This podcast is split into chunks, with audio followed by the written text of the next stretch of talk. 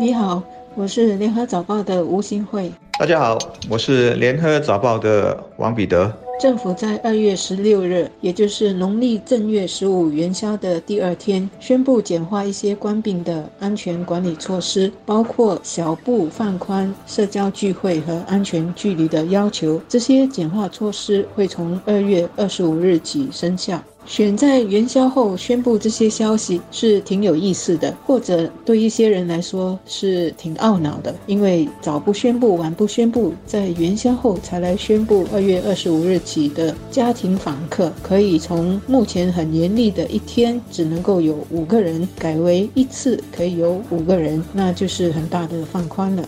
这两年在线上听抗疫跨部门工作小组的记者会，已经忘了有多少回了。前天的那场，我一面听一面有一种终于守得云开见月明的感觉，这是第一次少了沉重的心情。虽然部长强调这一切改变只是简化。不是放宽，说是为将来的放宽做准备，但相信很多人的本能感觉是真的放宽了。我甚至宁愿这样理解，这是放宽阶段一，下来会是阶段二、阶段三，然后到了某个阶段，一切回到了瘟疫以前，不再需要任何的防疫措施了。而不管是放宽还是简化，一个设想是，这一波疫情虽然还没有到顶点，但如同很多国家所经历的，它很快会下来。总之，一个方向被指引了出来，而且是往好的方向。所以说，这个记者会信号是积极的。当然，如果不幸又杀出了一个莫名其妙的病毒变种，那就另当别论了。也许还得推倒重来。我个人觉得，政府选这样的时间是要发出两个信息：第一呢，是我们正在朝与冠病共存的日子越来越靠近，也就是生活起居上不必那么绑手绑脚的日子就要到来；第二呢，是因为我们目前还在奥密克戎毒株迅速传播的时期，只能够小步开放社交聚会和社交距离的限制。就在元宵的那一天呢，我们的新增确诊病例就达到。一万九千多起是新加坡爆发疫情以来的单日新高，而拜年和聚餐是病毒传播的高风险活动，所以这次宣布的放宽也是没有包括在外堂食的人数，继续是最多只能够有五个人一起堂食。无论如何呢，值得一提的是，尽管政府预见我们目前的冠病传播会在几个星期后才会达到高峰，之后才会下降，却在这个时候宣布。从下星期二月二十五号起，简化一些管制措施，以及开放更多的疫苗接种者旅游通道 （VTL），那就表示呢，我们是很有信心，这一波的快速传播的疫情呢，不会使我们的医疗系统瘫痪。同时，也因为我们现在更加熟悉奥密克戎毒株的这个特征，所以呢，可以减少或者取消一些工作人员的定期检测要求。也就是说，现在我。们对官病的管控是开始慢慢减了，而不是增加。总的来说，简化是一件好事，因为我们的防疫措施也真的太多太复杂了，平时不那么感觉得到，可能是两年下来已经习惯了，又或者是一知半解。比如说家庭访客。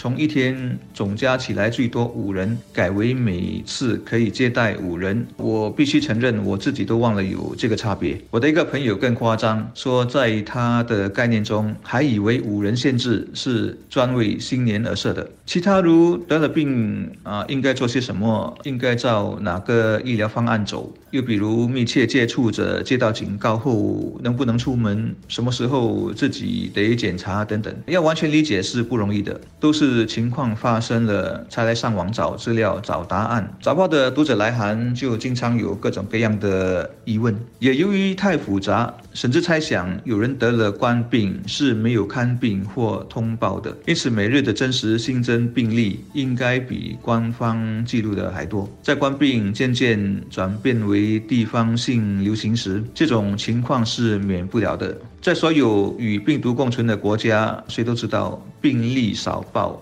从第一天就开始了。这次另一个很重要的调整是大组的体育活动可以恢复了，而不是像现在一样最多可以有五个人一起打球等等。同样的，这是从二月二十五日起呢，在官方运作或者是有人监管的这些体育设施，可以有最多三十个打了冠病疫苗的人进行体育活动。冠病疫情这两年来给社会造成的一个很大的负面影响，就是人与人之间的距离加深了。因为社交和体育活动人数都受到限制，这种限制呢，对社会凝聚力和个人的身心健康以及个人的社交能力都不是好的。尤其是小孩子和年轻人，我们是需要让他们知道，人始终是合群的一个群体，合群在人生的各个阶段都是很重要的。所以体育活动能够越早恢复越好。政府这一次宣布的简化措施，是对下来的逐步做更大的放宽和开放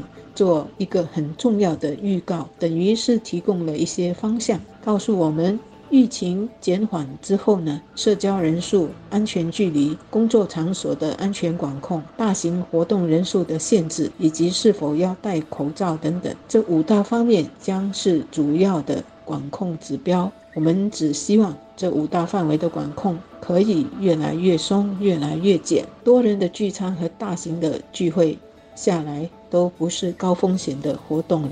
我们和冠病的抗争什么时候正式结束？我想最具体的指标是来到这么一天，大家出门都可以摘下口罩。确实，口罩是人类这一场大流行的标志物。在西方，现在很多地方都在抗争，主题是打疫苗的自由。但早在疫苗之前，强制戴口罩就已经触动了很多人的底线。大家整天在吵。那天，瑞典宣布放宽防疫措施，包括不要求戴口罩了。由于我女儿在那里做交换生，我转了新闻给她，她的回复是。在他的学校早就没有同学带了。我们当然也讨厌戴口罩，但没有西方人那么激烈。而且我们多数人都认为口罩和疫苗检测等等一样，是保护自己的最大武器。有好的武器，为什么不用呢？但戴着口罩一天下来是辛苦的，而且有着很多隐藏的心理和社会代价。曾经有个时期，早报照片里的人十之八九都戴了口罩。我因此告诉我的摄影同事，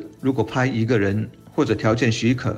一定要让对方让你的新闻人物出下口罩，因为报纸不能没有人的样貌和神情，而且一个人可能一生就只有一次，因为某种成就而出现在报纸上，脸被口罩遮住了是很可惜的。专家也告诉我们，小孩子认人、学说话、学人际沟通等等，都得看口型和表情。戴上口罩学习是打折扣的。前天的记者会，口罩的规定是。